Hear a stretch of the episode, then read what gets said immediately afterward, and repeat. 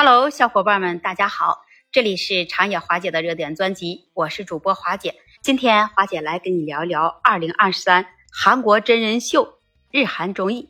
最近在韩国有一部生存淘汰类的综艺《海妖的呼唤：火之岛生存战》，现在非常的火，也备受关注。那么这档综艺节目它独特之处是在于全女阵容，挑选的所有选手都是女性的。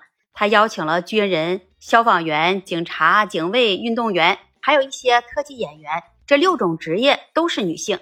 然后按照这职业分成了六个小组，让这些选手在荒岛上生存。节目的赛制都是实打实的，将选手的体能压榨到极致。开场就欢迎赛，那就是一公里的泥潭赛，稍不注意就会陷进去。为了挣脱泥潭，有许多选手只能是跪着。一点点往前挪，我们看着都是一个刺激。那么之后，这选手还要举着六十公斤重的旗杆再跑回去，中途完全不能休息，因为一旦你把旗杆放下了，这旗杆就会陷入这泥里，很难再弄出来。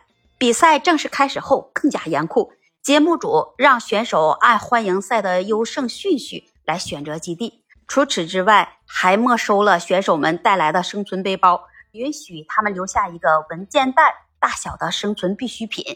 如果你是实力好的选手，你就有床睡，还能吃着烧烤，依然是来度假的。而排名落后的选手，只能是缩卷在小小的帐篷里，还会遭到警告和恐吓。对他们说：“我们今天会悄悄地跑去找你们哦，你们晚上最好是安静一点。”这样的赛制啊，分外的残酷，让人越来越期待后续的发展。可的赛制。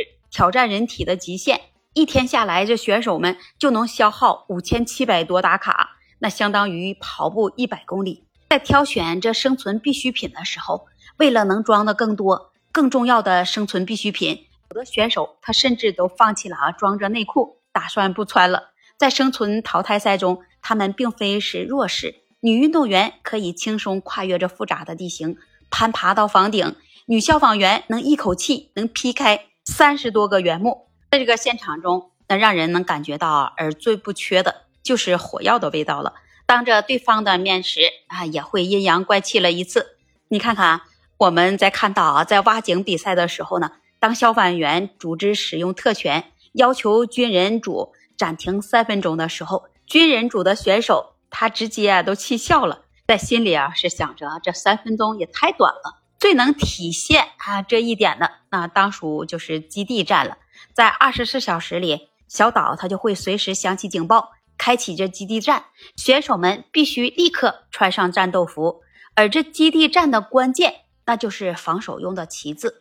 只要你抢夺了敌人掩藏的防守的旗子，你就可以直接淘汰敌人，还能占据敌人的基地支援。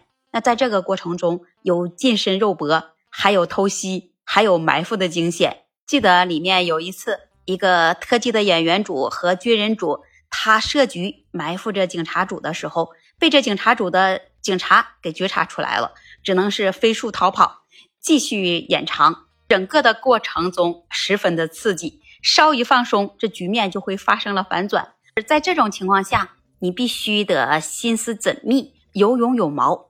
这每一个组里都卯足了劲，发挥自己的特长。第一次，这基地战还没开始的时候，警察组就先出动，趁着夜色来做掩护，开始去打探其他组的基地和旗帜的位置，凭借着一点细微的称呼上的差别，判断出啊到底是哪个组。战场上那是瞬息万变，在警察组自以为自己胜券在握的时候，却被啊偷家了。在他们出去侦查的这段时间里，特技演员组。早就趁虚而入，把他们的基地的薄弱点和旗帜的位置，人家都摸清楚了。这警察组一下就冲着优势滑到了劣势。不过，发现了这件事的警察组也没有无能的狂怒，依然是冷静的分析局势，呃，寻找着应对的办法。顽强是我们的强项。那在这个比赛中，正是这种必须赢的信念和野心，才让他们充满了魅力。所以，我们说啊，这海妖的呼唤，它不仅好看，还有野心，有表达。在生存淘汰赛中，这女性绝不比男性弱势。这些选手能把这力量展示出来，本身他就是在破除这偏见。虽说女子不如男，有许多特技的演员也受到了约束，他们会被普通人认为没有力量，只追求这华丽的花架子。那些人平常应该只会做一点点运动吧？那只有动作华丽，被打到应该不会痛。但是选手们呢，却用行动来证明了并非如此。在一公里的泥潭中，这些特技演员组他直接就拿了第二，仅次于军人组。在第一次基地战中，他们也表现得相当的亮眼。先是审慎的观察局势，啊，选择跟军人主结盟。在其中充当着智囊的角色，将这警察主作为攻击的目标。在双方如约赶到了警察主的附近，当军人主犹豫不决的时候，他们率先出击，踹门攻打着警察主，给军人主直接做出了榜样。最后来一个一鼓作气，成功就淘汰了警察主。反观国内的一些综艺，把女性力量当做噱头，实际上还是以明星生活为卖点。产出着八卦和流量，那根本没有关照到女性真实的处境，而这也正是这部综艺的价值所在。女性的欲望跟野心可以不加修饰地展现出来，光明正大的决斗，为目标能拼尽全力。而当这力量被具象化后，偏见不攻自破，这或许才是女性力量综艺的正确打开方式。你是不是也有这样的想法呢？